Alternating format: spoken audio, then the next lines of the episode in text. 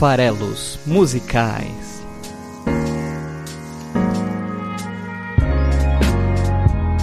Fala aí, você que gosta de música! Meu nome é Paulo Farelos e estamos aqui para mais um Farelos Musicais, o podcast de análise de letras de músicas do site esfarelado.com.br. E hoje é o episódio de número 51 e é sempre uma boa ideia buscar um artista que eu goste muito, que seja significativo. E a escolha da semana é Legião Urbana, essa banda marcante aí no cenário do, do rock brasileiro, que fez muito sucesso nos anos 80 e 90. E eu sei que ela não é uma unanimidade, tem muita gente que ama de paixão, tem muita gente que não gosta tanto. Eu estou nos time dos que, no, no, time dos que gostam, já gostei mais, mas continuo gostando. O nosso editor aqui, o Cleves, tá no time dos que não gostam, né? Ou não gostam tanto, pelo menos. E, e aí eu deixo um abraço pro Cleves. Já aconteceu, né? O Cleves aí, por, por obrigações profissionais da parceria, de vez em quando tem que, tem que se debruçar sobre canções que ele não curte tanto, artistas que ele não gosta tanto. Já aconteceu, eu sei, um episódio marcante. É o número 9 lá do Raul Seixas, é, que tem a maçã como tema. E ele não gosta nada da música. Até acho que ele gosta do Raul, mas da música ele não, não curte nada. E eu sei que ele também não curte Legião, então dedico esse episódio para você, Cleves. É que assim, a alternativa que eu cogitei para hoje, se não fosse Legião Urbana, seria Pinga. Porque faz sentido, né? É, é, eu gosto desse tipo de brincadeira. Pinga, canção do, da banda mineira Patufu. Quem gosta de Patufu saiba que tem o episódio 43 eles dividem junto com o Teatro Mágico, que é o episódio 43, com a canção Prato do Dia. Então, se vocês gostam, ouvem lá. Então, eu, eu cogitei trazer Pinga aqui, que, que tem né, uma, uma letra bem divertida. E faria sentido para o episódio 51. Mas acabei optando por Legião Urbana. É, bom, antes de falar um pouquinho da, da banda, né? Fica aquele recado para quem está me ouvindo para ajudar é, a fazer o esfarelado e o farelos musicais crescer a sua base de ouvintes. Eu peço, por favor, se você gosta do programa é, e você conhece outras pessoas que gostam de música, apresenta o programa para eles, fala para eles ouvirem. Já tem aí 51 episódios para eles escolherem por onde começar. E, por favor, também não ouçam só as bandas que vocês já conhecem, os episódios das bandas e artistas que vocês já conhecem, das canções que vocês já gostam. Acho que um dos melhores propósitos aqui é servir um pouco de curadoria é apresentar coisas novas, é apresentar artistas que vocês às vezes desconhecem, mas que podem passar a, a ouvir e gostar, é, né, e aumentar assim o, o repertório é, de cada um. Se você está ouvindo é, esse episódio aqui dentro do site esfarelado.com.br, eu te agradeço muito. É, gostaria que todos ouvissem por aqui, né, que é o local, local oficial. É, deixa o seu comentário aqui, é, é também o, o lugar certo, digamos assim, para colocar o seu comentário a respeito de cada episódio, né? É... E se você quiser sugerir um artista ou música para que, que seja trabalhado no episódio futuro, manda um e-mail para paulo.esfarelado.com.br. Já se você está ouvindo no Spotify, que a gente também tem aí o nosso RSS e ele replica para o Spotify, dentre outros agregadores, eu ia te pedir para você seguir o programa aí, por favor. Isso também ajuda a gente a entender se você está curtindo, se você acompanha com frequência. Toda quinta-feira tem canção nova, tá? Tem também uma outra playlist, né? Playlist do Cleves, músicas esfareladas. Tem link aqui no post no esfarelado.com.br, onde todas as canções já analisadas estão reunidas. Então, não sabe o que quer ouvir, quer dar uma, uma, uma viajada sonora por estilos diferentes e artistas diferentes, nacionais e internacionais, confere lá e assina a playlist do Cleves Músicas Esfareladas.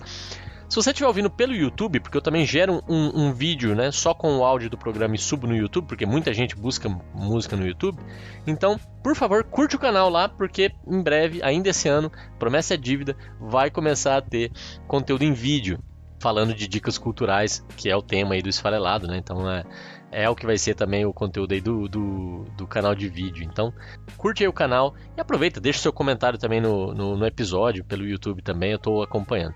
Já se você chegou ao Esfarelado pelo Facebook, que eu também publico lá na página do Esfarelado no Facebook, segue a página do Esfarelado, por favor, compartilha pelo Facebook o post, porque isso também ajuda mais gente a conhecer, tá?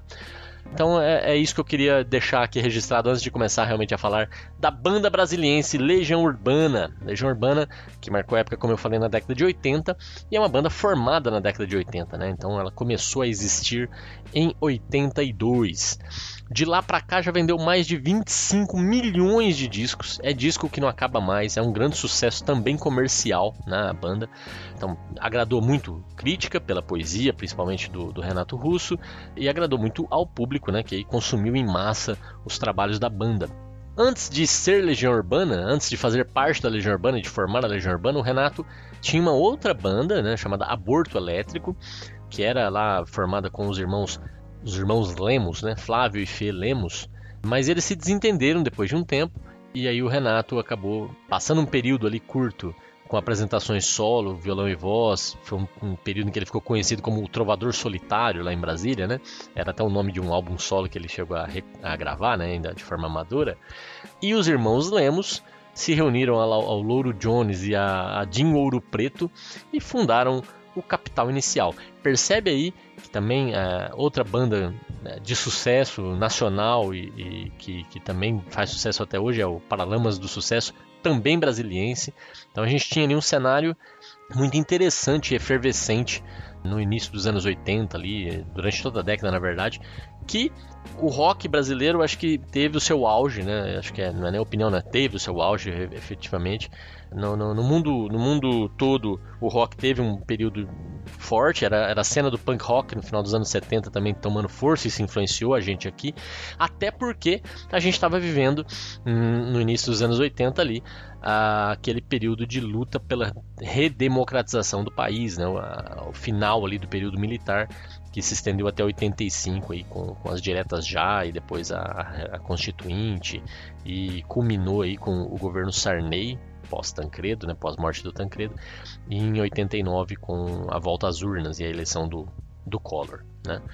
Então esse, esse foi aí o período bem conturbado politicamente no Brasil, que deu espaço aí ao surgimento de uma juventude que naturalmente acabou se tornando politizada por necessidade e que tinha grandes ídolos nas músicas rebeldes dos roqueiros da época e a Legião Urbana talvez seja o grande nome é, da música nesse período no Brasil.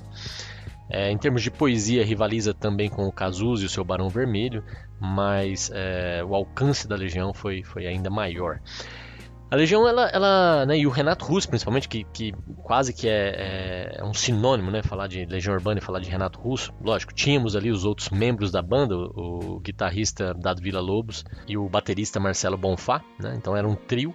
Mas o Renato Russo era quem mais é, simbolizava a banda, né? Pela, pela figura carismática que ele tinha, a forma como ele se expressava no, no, no palco, que lembra muito também uma grande influência do, do Renato, que era os Smiths, a banda inglesa lá, capitaneada pelo Morrissey, né? Então o jeito dele dançar lembra muito o jeito do Morrissey dançar.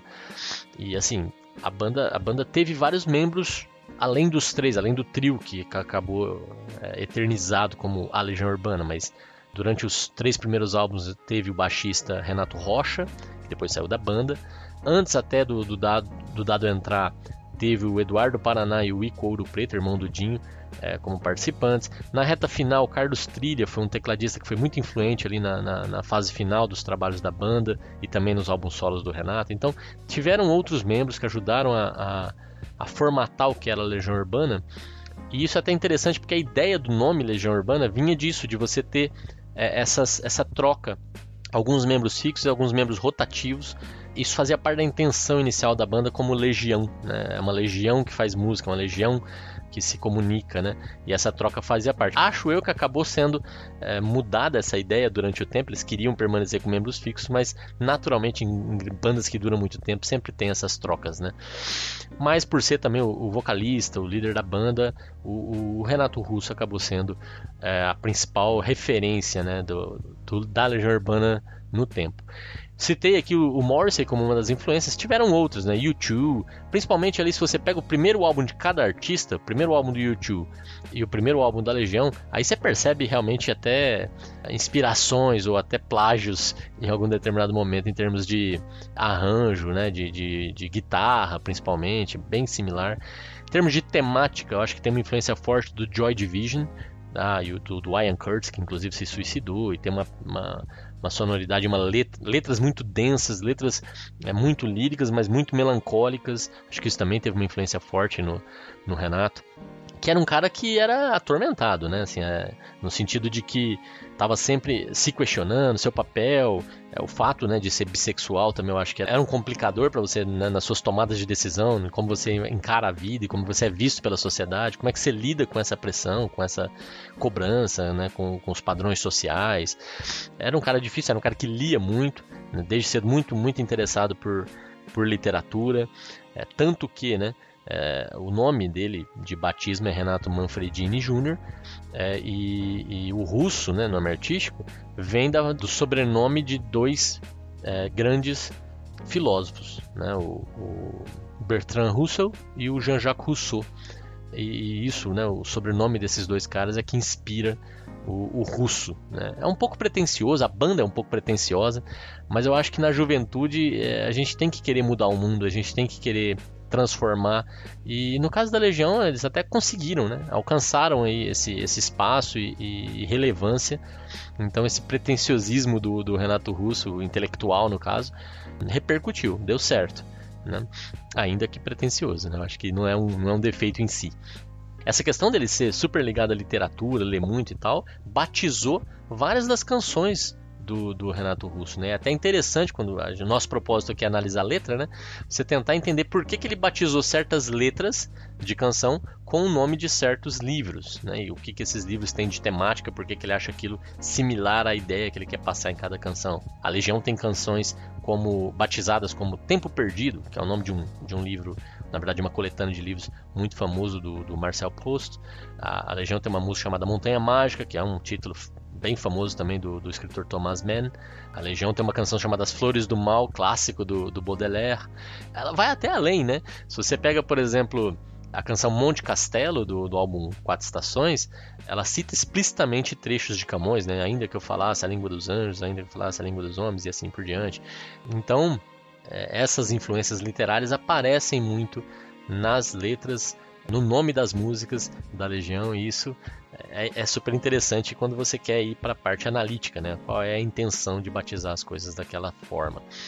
Para quem é da época de comprar ainda álbum físico, né, de comprar o CD ou, ou vinil né, da, da, das bandas, eu sou dessa época, eu tenho a coleção da Legião Urbana em CD. É muito legal olhar os encartes, é uma coisa que a gente está se perdendo aí com o streaming, né? O streaming tem os seus, os seus fatores negativos também, né? Os seus contras. Mas no encarte dos álbuns sempre aparecia a, a, recomendação ouço em volume máximo e também escrito logo acima Urbana Legio Omnia Vincit, que quer dizer é, a legião urbana tudo vence. Isso é uma inspiração, num, num, aparentemente, de uma frase do Júlio César, do, do, período do Império Romano, que era Romana Legio Omnia Vincit, que é os legionários romanos a tudo vencem. Então, essa troca por legionários romanos por é, legionários urbanos, ao invés de romanos, né, dá uma ideia de império das cidades, né, a ideia de que você quer, é, você quer ter uma luta através da música, da arte, da juventude, é, das cidades brasileiras e que isso a tudo vai vencer. Então é, essa é a inspiração, inclusive, do nome da banda e é um trecho que aparecia nos encartes. E a Legião, né, então se formou em 82, reuniu esse trio. Na verdade, reuniu esse trio depois de um tempo, né, o trio e depois o quarteto que gravou o primeiro álbum. É, mas já estava ali, né, vivenciando essa cena brasiliense, apresentando em, em casas de show, em bares. É, até que o, o, Herbert Viana, que também é aí amigo do Renato e, e, e brasiliense também, é, já tinha até gravado com os Paralamas, né? Ele apresentou uma fita demo lá na EMI, que era gravadora dos Paralamas, e isso chamou a atenção é, lá da, da, dos produtores. Inicialmente pensando um pouco mais no estilo do Trovador Solitário, mas depois é, se rendendo aí à, pegada é, roqueira que a banda apresentou na nova formação, não só solo do Renato. Né? E aí, com a intervenção principalmente do produtor Mayrton Bahia, que acompanhou a banda durante toda a sua trajetória, eles só gravaram pela EMI, inclusive, eles foram contratados e em 85 lançaram o álbum homônimo, né? o álbum Legião Urbana em 85 sai, você vê, demora um tempo até entre você começar a formar a banda, se apresentar e chamar atenção até realmente ser capaz de lançar um álbum de projeção nacional. Em 85 é, sai então Legião Urbana. Esse período né, da, da, do, da juventude do Renato até a gravação do, do primeiro álbum, aí, a intervenção do, do, Herbert que eu falei aqui, eles são apresentados no filme Somos Tão Jovens, de 2013, do Antônio Carlos Fontoura. Então, para quem está interessado na biografia da banda e na biografia do Renato, é um filme que, que vale a pena. Somos Tão Jovens, inclusive, é, é trecho de letra de canção do, do Renato, né? Bom, então eles lançaram o primeiro álbum. É, esse primeiro álbum já tinha vários hits, né, que se tornaram hits aí de cara, como Será, Ainda é Cedo, Geração Coca-Cola, música super emblemática, né, que, que é usado aí até hoje em, em campanhas publicitárias, em textos, né, que marca um pouco aí a, a, esse, essa, esse pessoal da época do militarismo, né, que, que teve aí um, um americanismo entrando muito forte aqui, que dura até hoje, né? Essa influência norte-americana na nossa cultura. Tem a canção Por Enquanto, que é belíssima, meu Deus do céu. Todas elas aí do álbum de 85, que fez um baita sucesso. O que acontece quando um, um álbum faz muito sucesso? O que, que a gravadora faz? Lança outro, né? Então, logo no ano seguinte, eles já lançam o, em 86 o segundo álbum chamado 2, que aí traz Tempo Perdido, Eduardo e Mônica, foi talvez aí o maior hit desse, desse álbum, Quase Sem Querer. Tem Acrylic on Canvas, que eu gosto bastante. É, e aí mais sucesso, mais música tocando na rádio e mais projeção, turnês. O que, que, acontece? Lança mais um álbum, né? Então, aí é mais se empolgando com o sucesso da Legião, pede para que logo em 87 de novo outro trabalho seja lançado. Como eles tinham pouca coisa para lançar, eles compilaram algumas coisas que ainda não tinham sido gravadas, mas que faziam parte do repertório, principalmente aí do Renato. Então, se você repara no nome desse terceiro álbum, que é Que País é Este? Canção aí que eu acho que todo mundo conhece, né? É o nome desse terceiro álbum e ele vem seguido de 1978-1987, porque ele vai reunir composições que o Renato tinha desde 78, quando ele tinha 18 anos. Por exemplo, a própria canção título. Então, por mais que tenha sido lançado só em 87, Que País é Este foi escrita em é, 78, é, muito antes, e ele já se perguntava, né? Aonde vivemos. Essa música é super atual, né? Nesse álbum de 78, 87, tem também Faroeste Caboclo, né? Que é também uma das músicas mais conhecidas da, da Legião Urbana. Faroeste Caboclo é uma música de mais de 9 minutos, que contra todas as regras, né, virou um sucesso, o maior hit do álbum e tocava nas rádios em, em versão completa com seus 9 minutos. Toca até hoje, né, na rádio com seus 9 minutos de duração. Essa música, por incrível que pareça, essa balada, né, sobre o João de Santo Cristo, que também virou filme, é, Faroeste Caboclo virou filme também nos anos 2010, ela foi escrita quando ele tinha 19 anos, inspirado muito no estilo de composição do Bob Dylan, né, que é realmente uma grande influência. Esse álbum aí, Que País é Este, além dessas duas canções icônicas, ainda apresentou Eu Sei, que também é uma música mega regravada, assim como Será, assim como Por Enquanto, assim como Quase Sem Querer, músicas que além de fazer sucesso com a Legião, também foram gravadas por outros artistas. Também tinha Angra dos Reis, que falava um pouquinho ali da, da construção da usina nuclear brasileira que estava acontecendo nessa época. É, aí eles tiveram um hiato, em 88 não teve álbum, ainda bem, né? Também ninguém é de ferro, e os três álbuns anteriores estourando. E eles se concentraram em fazer um álbum que buscasse até é, diminuir um pouco as apresentações ao vivo. Teve um grande incidente lá no Mané Garrincha, em 88, num show, que acabou diminuindo até a, a, os concertos. Nunca mais se apresentaram, inclusive, em Brasília depois de 88. Mas em 89, já com a expulsão do Renato Rocha da banda, passou a ser realmente um trio, né, a banda. Eles lançam as quatro estações, é o quarto álbum chamado As Quatro Estações, e aí todas as músicas desse álbum, talvez é o álbum que mais fez sucesso da banda, e todas as músicas tocaram na rádio, todas as músicas viraram single. É, tinha Meninos e Meninas, Há Tempos, é, Duas Tribos, Pais e Filhos, enfim, é, uma série, Monte Castelo que eu já comentei antes, uma série de canções que são muito presentes nas rodinhas de violão que o Klebs tanto adora. É, o, o Cazuza nessa época já tinha anunciado contraído AIDS, né? E, e, tem uma canção aí em homenagem a ele, Feedback Song for a Dying Friend, que é belíssima. E, e o próprio Renato começou a, a sofrer também com no final dos anos 80, no começo dos anos 90, ele descobre que ele também tem AIDS. Demora um tempo até ele assumir publicamente, mas ele já sabia. Isso se reflete claramente na, na melancolia presente nas canções do álbum 5, que é o álbum lançado em 91. é, que é o meu favorito, inclusive. Eu acho belíssimas uh, todas as músicas desse álbum. Tem o Teatro dos Vampiros, Vento no Litoral, que ficou muito famosa. Ele fez até pro, pro namorado dele, que estava indo embora, né? Teve, passou um tempo aqui com ele no Brasil, depois foi embora. Tem Metal Contra as Nuvens, que é a música mais longa é, da carreira deles, tem mais de 11 minutos e também é muito, muito bacana. Muito diferente do que a Legião vinha fazendo. Acho que eles também estavam buscando artisticamente explorar outras coisas. Acho que isso também é, é, é super interessante. Então é um álbum que eu recomendo. Vendeu muito pouco, fez pouco sucesso comercial, mas é um álbum muito bem construído. Em 93 eles lançam O Descobrimento do Brasil, álbum que trouxe, é o sexto álbum de estúdio que trouxe Giz, a música famosa por ser, segundo o Renato Russo, a sua melhor composição. Tem também Perfeição, né? teve até clipe no Fantástico, nessa época o Fantástico ainda era um programa relevante, então essa música foi lançada nacionalmente através do Fantástico, num clipe bem legal, você ainda encontra no YouTube para ver, vale a pena. E o Renato começou a definhar a partir daí, as apresentações ao vivo começaram a diminuir. Ele lançou aí em 93 é, álbum solo, Stonewall Celebration Concert, depois é, todo em inglês, é, para não concorrer justamente com o trabalho da banda. Depois lançou Clipe Distante, álbum italiano, e, e, aí a vida também foi se esvaindo.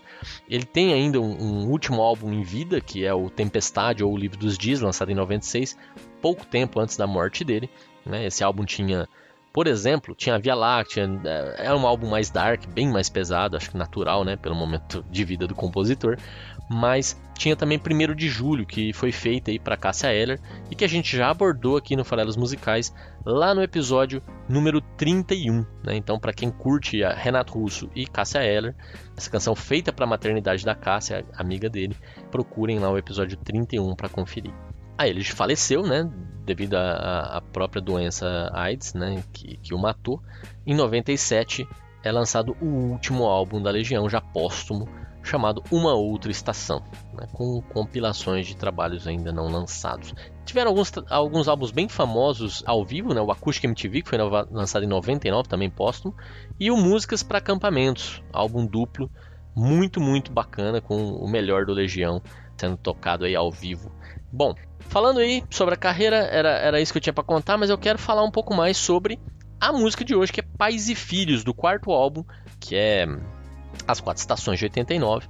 Então eu quero falar um pouquinho sobre Pais e Filhos, né? uma das músicas aí mais famosas do, da Legião Urbana.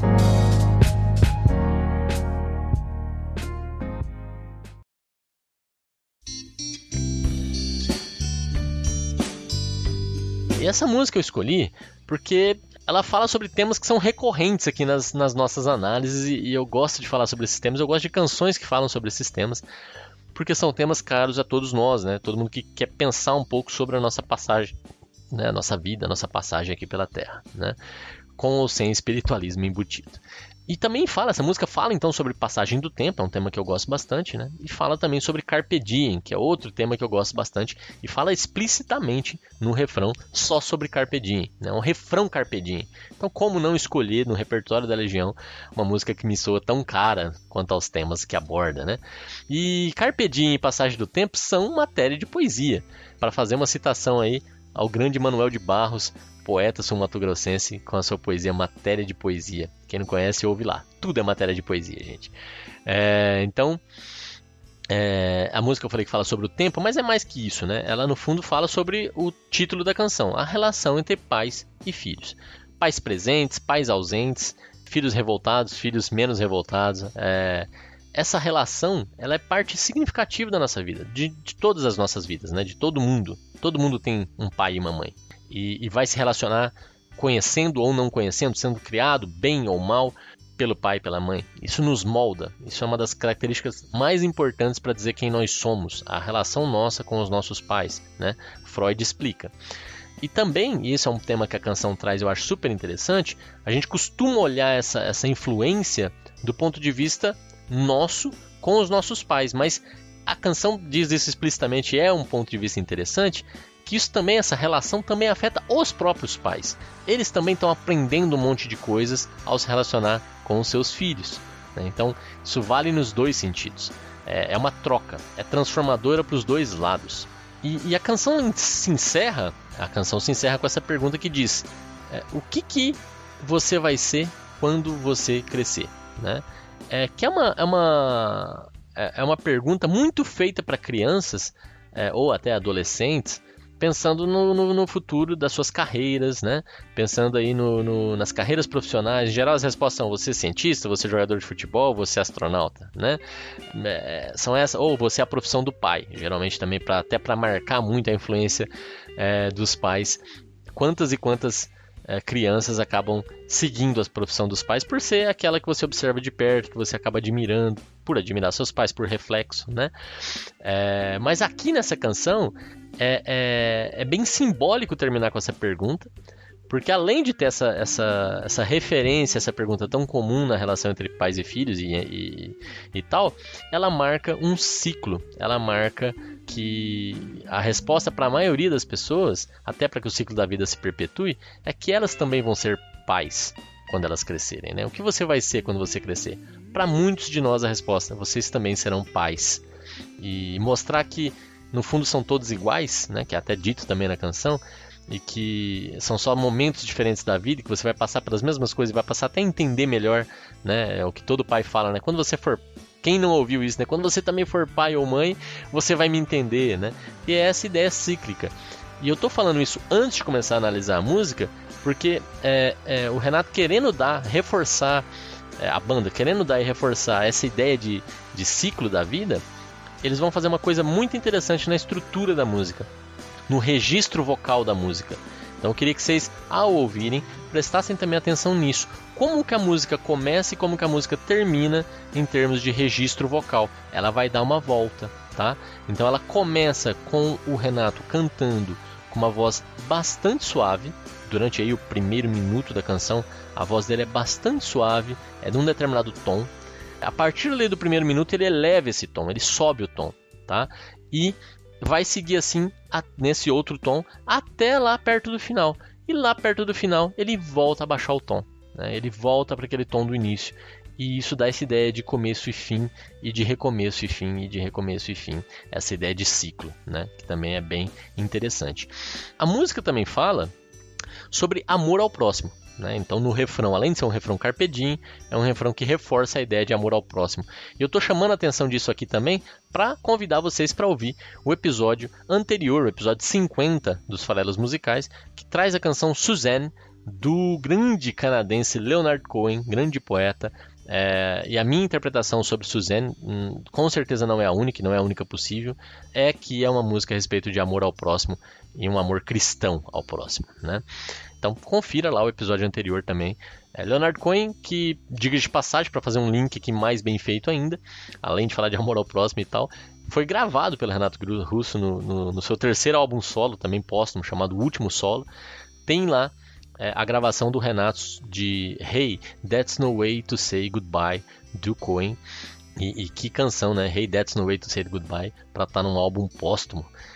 Bom, o Renato Russo, em entrevistas, dizia claramente que essa canção Pais e Filhos era uma música que mexia muito com ele, porque era uma música sobre suicídio. Né? E, e quando eu falei lá que em 84 a banda se transformou num, de, de um trio num quarteto, isso é porque o próprio Renato cortou os pulsos em 84 e numa tentativa de suicídio, que acabou não dando certo, né? Ele sobreviveu, é, mas aí ele ficou impossibilitado de tocar baixo, que era o papel dele na banda, e eles recrutaram o Renato Rocha para tocar baixo é, então, o suicídio é um tema caro ao Renato, é um tema que realmente ele não só considerava, como ele tentou executar. Né? E depois ele, ele conseguiu superar e tudo, mas é um tema caro. E, e, eu até tenho uma interpretação, olhando a letra, olhando o resultado final, que por mais que o artista diga que a música é sobre isso, ou a música é sobre aquilo, eu sempre digo aqui, né? Isso não importa muito para as nossas análises, né? É, eu acho que o artista não é dono do resultado da obra, né? Então, você pode assistir um filme que foi feito com uma determinada intenção e sentir uma coisa totalmente diferente e isso não está errado, né? É, cada um é, a arte ela também ela é, é, ela é feita pelo, pela, pelo por quem a, a, absorve. A arte é uma expressão de sentimentos que desperta sentimentos. Né? Então você expressa sentimento de uma forma e com uma intenção, mas isso não quer dizer nada sobre como a outra pessoa, o outro lado, vai receber e interpretar o que você quis dizer. E não tem certo e errado, né? Tudo é certo nesse sentido. Então, por mais que o Renato fale que a canção é sobre suicídio e ela é muito séria, ele me permite, com a forma como ele construiu a letra, questionar se o suicídio, que é citado explicitamente no prim nos primeiros versos, é real ou não.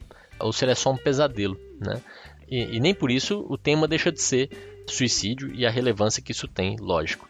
Mas eu acho que, é, na minha interpretação pelo menos, a, a, existe uma possibilidade de que esse suicídio citado da garota no começo da música seja é, o pesadelo que ela estava que ela tava tendo de se matar, porque isso é uma coisa que está na cabeça dela, evidentemente, e passa na cabeça de tantos, né?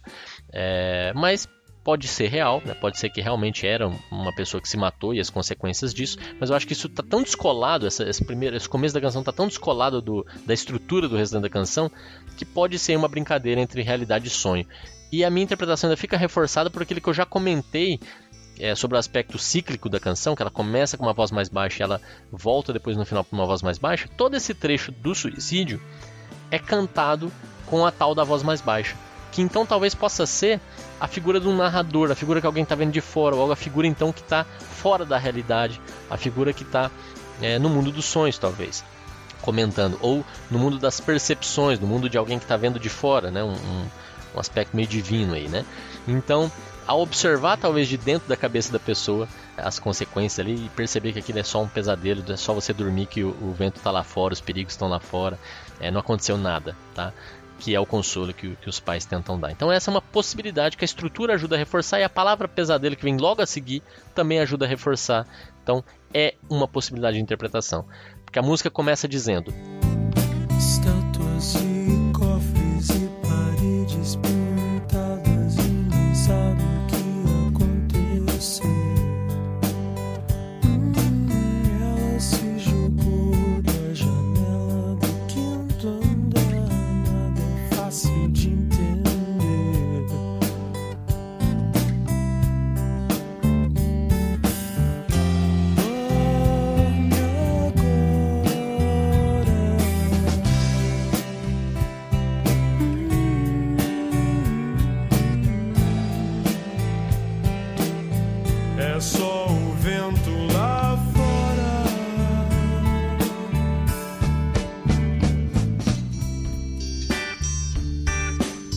estátuas e cofres e paredes pintadas, ninguém sabe o que aconteceu. Ela se jogou da janela do quinto andar. Nada é fácil de entender. Tá. Então aqui, né, ela se jogou da janela do quinto andar, é, é, é ela se jogou é o suicídio. É, nada é fácil de entender. Putz, que confusão que causa, os motivos, o que, que vai acontecer agora, como é que foi, né? o que, que levou ela a fazer isso. Nada é fácil de entender num cenário de suicídio. E os versos anteriores, estátuas, cofres, paredes pintadas, mostra ali um ambiente do qual ela se jogou, né, desse quinto andar, e mostra que talvez ela, ela tivesse um bom padrão de vida, né, para ter cofre em casa, né, e, e estátuas, né, decoração mais, mais rebuscada, digamos assim. Então mostra ali uma, um cenário, uma determinada garota que decide se matar, né. E logo em seguida é, começa a estrutura principal da canção, que é a de você colocar várias frases marcantes da relação de pais e filhos. Frases tanto ditas pelos pais quanto ouvidas pelos pais, em geral ouvidas pelos pais, tá? Então, logo em seguida a Nada é fácil de entender, ele vai cantar Dorme agora, esse verso, e é o último trecho falado com o, o, a voz mais branda, a voz mais suave. Logo em seguida ele já diz: é só o vento lá fora, entrando na realidade, saindo. A voz muda de tom, eleva o tom. Então você está saindo daquele mundo, na minha interpretação aqui, do pesadelo que ela estava vivendo, né, naquele outro registro, naquele outro mundo, é, entrando aqui no mundo real, do tom mais alto. E aí os pais já estão dizendo para ela que acabou de acordar: é só o vento lá fora. Né? Então é aquele momento que você desperta do pesadelo e ouve o teu pai dizer: dorme agora, é só o vento lá fora. E só para deixar registrado também, né? caso seja um suicídio real, é, né, a, a, outra interpretação possível que a menina realmente se jogou, o dorme agora passa a ter outro sentido. Ao invés de ser um volte a dormir porque você acordou de um pesadelo, passa a ser um tenha um bom repouso, tenha um bom pós-vida, né? Vá em paz para quem já morreu, né? Então, e aí é só o vento lá fora não, não faz muito sentido, né? Porque a pessoa realmente morreu. Por isso que eu acho, como é só o vento lá fora vem logo em seguida e ela daqui a pouquinho vai cantar a respeito de um pesadelo, por mais aí que, que não seja talvez nem necessariamente a mesma pessoa, eu interpreto que esse começo da música tudo é um pesadelo de uma criança, é um pesadelo de alguém, de uma criança, de uma adolescente, né? E não um, um, suicídio real. Mas não deixa de ter peso por conta disso, porque se a pessoa está sonhando em se matar, as coisas não devem estar tão legais assim. Bom, passado esse primeiro trecho, o trecho do pesadelo, né? É, os pais já estão ali, já acalentaram a, a, a, o seu filho. Vai começar a estrutura principal da canção, que é essa alternância é, de frases que são ditas e ouvidas entre, na relação entre pais e filhos, que é o nome da música. Então vai falar.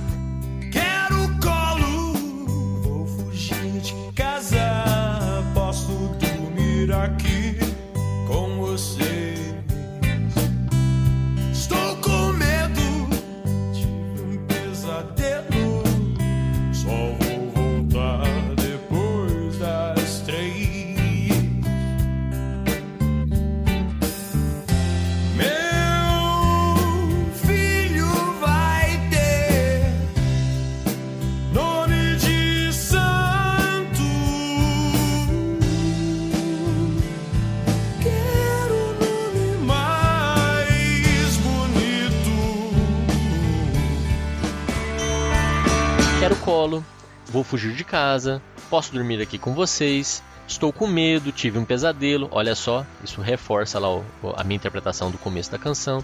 Só vou voltar depois das três. E meu filho vai ter nome de santo, que era o nome mais bonito. Tudo isso aí que eu falei por exemplo, quero colo, é dito por uma criança. Né? Quero colo, quero colo. É super comum. Vou fugir de casa, aí já é um adolescente, o tempo está passando, as, as, preocupações mudam, a forma de interagir muda. Né? Vou fugir de casa é quando começa a ter conflito. Né? E no começo a criança não quer nem se afastar dos pais. Né? Pelo contrário, ela fica agarrada na, na, na barra da saia da mãe, né? para usar uma expressão aí comum. Enquanto em determinado momento os conflitos levam a pessoa para eu quero meu espaço, eu quero meu próprio lar, eu não quero estar sujeito às suas regras. Né? Esse conflito é natural também. O posso dormir aqui com vocês volta para a infância mais, mais é, é, do, do quero colo, talvez, né? Aquela coisa de dormir na, na cama dos pais porque se sente seguro, reforçado pelo trecho do estou com medo, tive um pesadelo. O vou voltar depois das três já é um período depois, mais tardio, porque daí você já está com uma certa independência, já está saindo com seus amigos, tendo a sua própria vida, é, é, quer ficar mais tempo fora de casa. O, o meu filho vai ter nome de santo, você já começou até, enquanto filho, né? Começou até a pensar justamente na mudança do ciclo. Você se tornando um pai, você querendo ter um filho e fazer por ele o melhor, escolher o nome mais bonito, né? Dar a melhor experiência possível para esse seu filho. Bom, depois dessa introdução, né, o pesadelo, a, as frases e tal, vem o refrão da canção, que é icônico, que eu acho que todo mundo sabe é, né, cantar. Gostando ou não gostando da Legião, alguém já foi impactado por esses versos. É preciso amar as pessoas como se não houvesse amanhã, porque se você parar para pensar, na verdade, não há.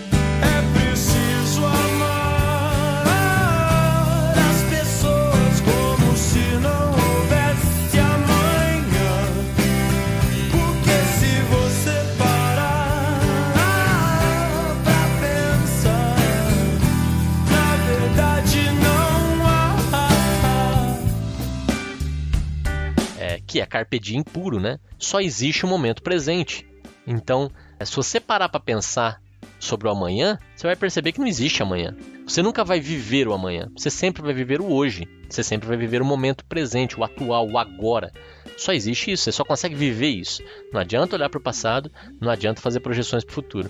Ano que vem eu vou aprender inglês.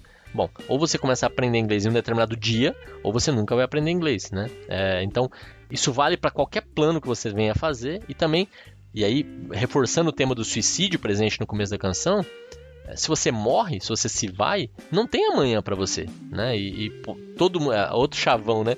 Para morrer basta estar tá vivo, né? Então você realmente tem que fazer as coisas que você quer fazer hoje, porque é só o que você tem garantido, o hoje qualquer coisa, mesmo o, o, amanhã você não tem certeza se ele vai existir para você, seja por motivo de você não estar tá mais aqui, seja porque tudo mudou ao teu redor. E se você quer alguma coisa, comece a fazer agora. E aí, reforçando a ideia trazida no episódio anterior, incluindo amar as pessoas.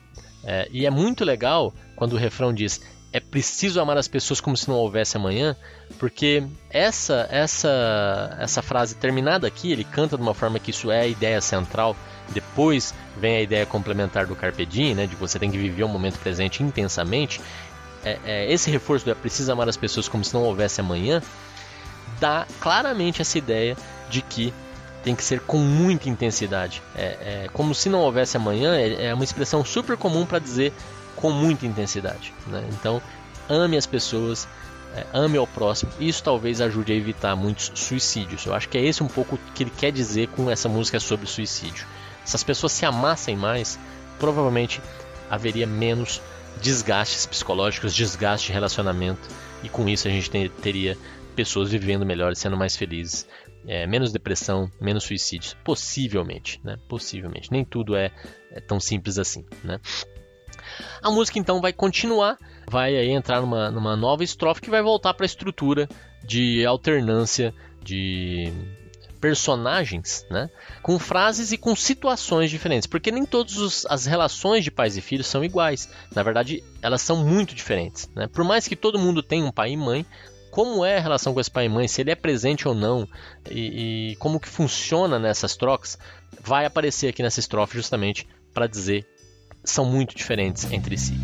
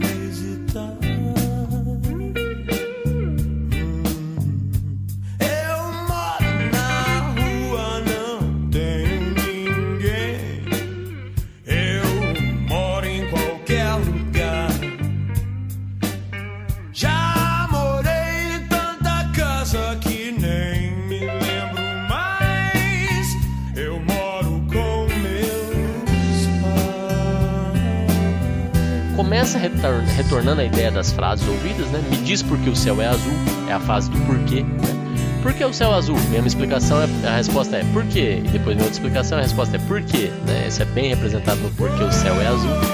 É, depois vem uma outra que já está também numa outra fase essa pergunta. Explica a grande fúria do mundo, né? já é uma pergunta muito mais elaborada, já é uma discussão mais filosófica, que você ainda conta com seus pais para tentar te ajudar a entender o mundo e o seu papel nele. Né? Depois vem uma frase talvez dita pelos filhos, ou, ou, ou, desculpa, pelos pais, ou então pelos pais quando se tornam filhos, pelos filhos quando se tornam pais, desculpa.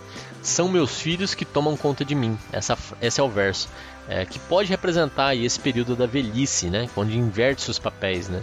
Então é uma relação diferente com os pais, naquela em que você passa a ser quem ajuda o pai a, a se entender com o mundo, né? Com a modernidade que ele já deixou para trás, com, com as coisas que não são mais como eram, com o saudosismo, com as necessidades é, devido a enfermidades ou a doenças que ele vem a ter, ou a debilidade física por conta da idade, enfim, meus filhos passam a tomar conta de mim. Eu acho que essa era a intenção aqui do Renato nesse momento, mas percebe que hoje em dia essa frase pode ser entendida de outra forma, né? Porque hoje em dia os, os, os filhos tomam conta dos pais de outro jeito, já tomam conta dos pais desde a infância, né? Quantos e quantos pais têm a agenda é, totalmente dominada pela pauta dos filhos, mas por opção, evidentemente. É, e aí começa a falar a, a, canção, depois desses três versos que ainda são essa ideia de frases comuns na relação entre pais e filhos, é, há estilos diferentes de relações entre pais e filhos. Então vai dizer: eu moro com a minha mãe, mas meu pai vem me visitar, pais separados, é, um, é uma estrutura familiar. A outra é: eu moro na rua, não tenho ninguém, eu moro em qualquer lugar, que daí já é uma criança que é órfã, é, né, possivelmente aí é uma criança de rua, né, eu moro na rua, então nem conhece os pais, talvez, ou os dois pais pelo menos. Já morei em tanta casa que nem me lembro mais, é, que é aí a, a alternância também é, de, de, de, estilos de vida, né?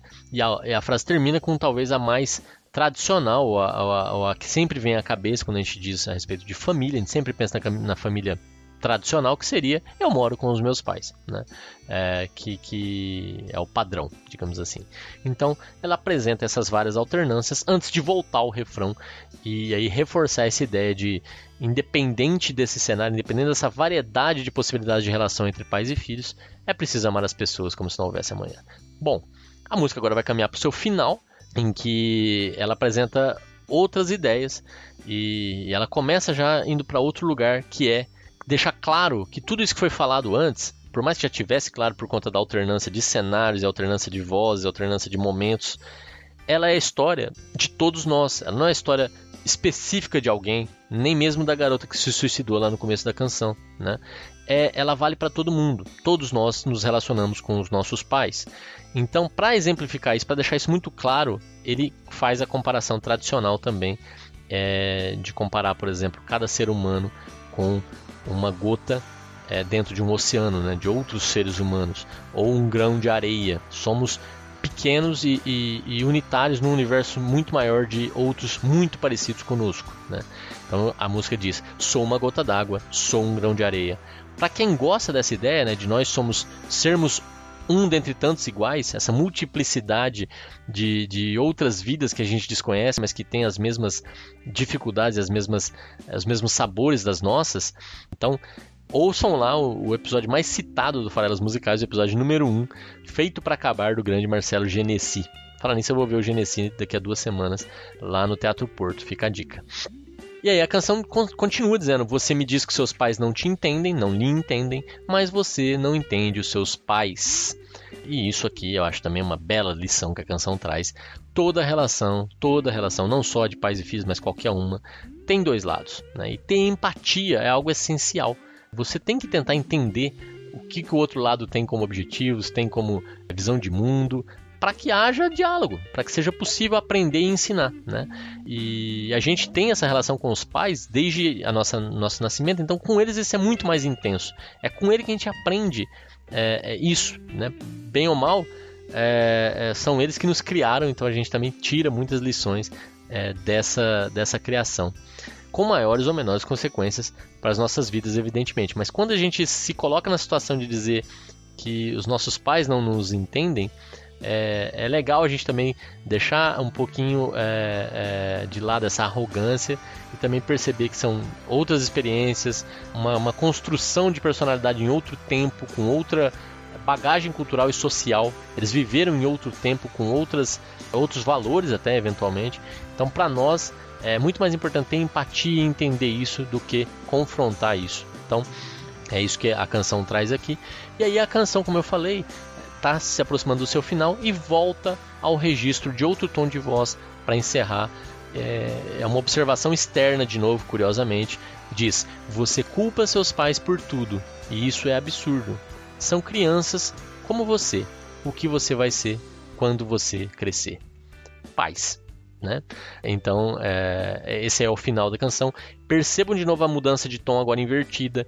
Perceba que daí ele fala, a canção fala sobre esse ciclo, né? Quando faz essa pergunta retórica que me parece ter uma resposta óbvia que é, é você vai se tornar os seus pais, né?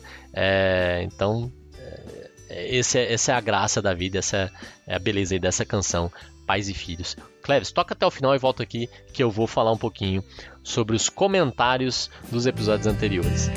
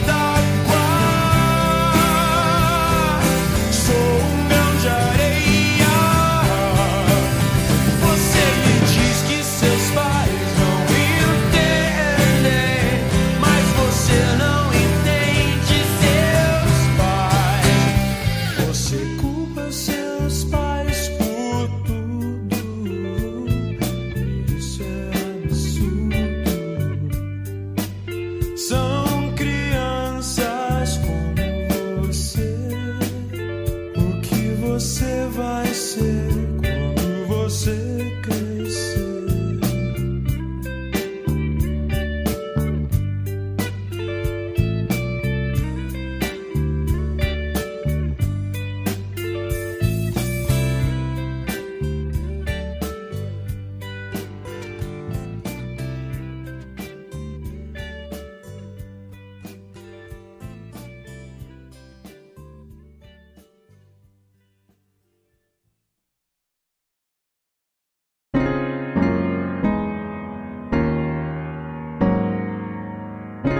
Galera. Para encerrar o episódio de hoje, eu vou trazer aqui três comentários de episódios anteriores dos nossos ouvintes. O, o nosso grande amigo Muca, que deixou lá um, um, comentário que eu fico muito feliz de ler aqui, que é um comentário no episódio 47, muito importante para mim, no qual dedicado à minha esposa de Farelos, né, nossa nossa música lá de entrada no casamento, no caso a minha música de entrada no nosso casamento. E o Muca, que estava no nosso casamento, é um amigo pessoal, aí eu agradeço a mensagem, disse: Caraca, Paulinho, que bela homenagem. Eu tava lá, eu vi a sua entrada, mas eu caguei pra música na ocasião. Nem tava na vibe de analisar letras na época. De fato, a experiência teria sido bem diferente se eu tivesse me atentado a esse detalhe. Muca, e eu espero que essa não estava na época ligada em analisar letra de música, significa que o Farelas Musicais passou a, a te fazer começar a fazer isso, né? A começar a olhar para as letras das músicas. Bom, ele continua dizendo assim: E que bela homenagem! Eu mesmo escolhi Nothing Else Matters para entrar na igreja, por ser uma música que eu gosto e pelo título falar do meu momento, nada mais importava. Mas agora, analisando a letra, eu vejo que é uma pegada muito mais individualista do que uma homenagem para a noiva que está se tornando esposa. Hoje eu me sinto como aqueles animais que usam Love of My Life para se declarar, sem saber que a letra fala de um corno que levou um belo de um pé na bunda. Eu gosto do tanto que o Muka é, é expressivo na, nas suas comunicações. Aliás, que inveja dessa sua homenagem. Inveja por querer poder fazer igual para Tatá, que é a esposa dele. A nossa música é You Shook Me All Night Long, também baseada em um momento muito especial nosso em que a escutamos, mas que se eu me atrever a pedir um farelo sobre ela para você, periga você imaginar a cena na parte do Cause the walls start shaking, the earth was quaking, my mind was aching, and we were making é, é, realmente eu comecei a imaginar coisas aqui. E ele até complementa dizendo: Ops, too late. Já imaginou. Verdade, Muca. Mas é, aí o episódio ia ser proibido para menores e aí a gente ia restringir muito o nosso público, então é, não vai rolar. É, e ele completa aqui a mensagem dizendo: Mas a inveja passou quando me dou conta que a homenagem é para Gi Farelos, adorou o nome artístico, que merece tudo isso. Merece mesmo, a Gi é incrível.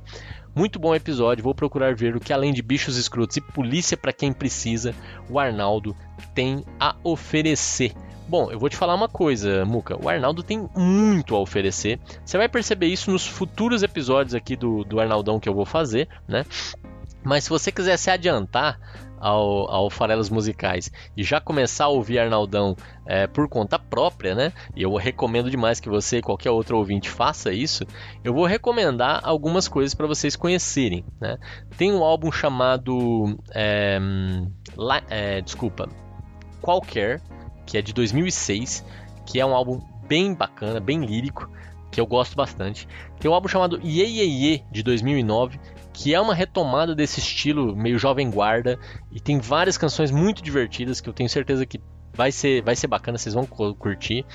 E, e se você quiser ouvir umas letras mais que vão pro concretismo, é, uma linha poética mais de, de, de brincar com palavras, eu recomendo o álbum de 98 chamado Um Som. Então, ouve esses três álbuns, Um Som, de 98, o, o Qualquer, de 2006 e o Ye Ye Ye, de 2009, e isso acho que dá uma boa ideia do que, que o Arnaldão tem a oferecer. Não que os outros álbuns não mereçam ser ouvidos, merecem, mas para quem quiser começar por aí, eu acredito que é, seja um bom começo. No episódio 49 de Heavy Metal do Senhor do Zé Cabaleiro, o, a Fabrícia disse o seguinte: Episódio nota 10. Eu sei que você gosta que escutemos os episódios mesmo sem conhecer a música e artista, mas eu tenho dificuldade. Por outro lado, quando chega um como esse, me toca profundo o miocárdio. Hahaha. Zé Cabaleiro. É cabaleiro, tá? Ao invés de baleiro. É, eu era desse time. Sublinhou muito da minha adolescência. Bom, a minha melhor ou pior imagem de saudade é em pedaço de mim, porque saudade sem chorar em posição fetal é uma saudade desperdiçada. Agradeço aí, Fabrícia, por ter topado inclusive o desafio. E fica aí o reforço do desafio, gente. Qual é a melhor imagem sobre saudade que existe alguma canção que você ouça e goste? Mande lá no, no, no, episódio 49, a gente faz esse desafio, então deixa lá o seu comentário. Se você tem um trecho de que fala de saudade que você acha o melhor já escrito. O meu é o do próprio Zé Cabaleiro na canção Brigitte Bardot abordado no episódio 49. E para fechar, do episódio anterior, o episódio 50, Suzanne, do Leonard Cohen, o Giovanni disse: Por essa eu não esperava. Eu amo Leonard Cohen. Passei o episódio todo ouvindo Lover, Lover, Lover. É, na, na verdade, com Lover, Lover, Lover na cabeça. E eu confesso para você, Giovanni, que depois que você colocou o comentário, eu fui ouvir de novo Lover, Lover, Lover para ouvir e, e, imaginar como é que tava a tua cabeça ouvindo o episódio. Muito obrigado, galera. A gente se vê na semana que vem, toda quinta-feira, um episódio novo dos Farelas Musicais para vocês. Um grande abraço e até lá!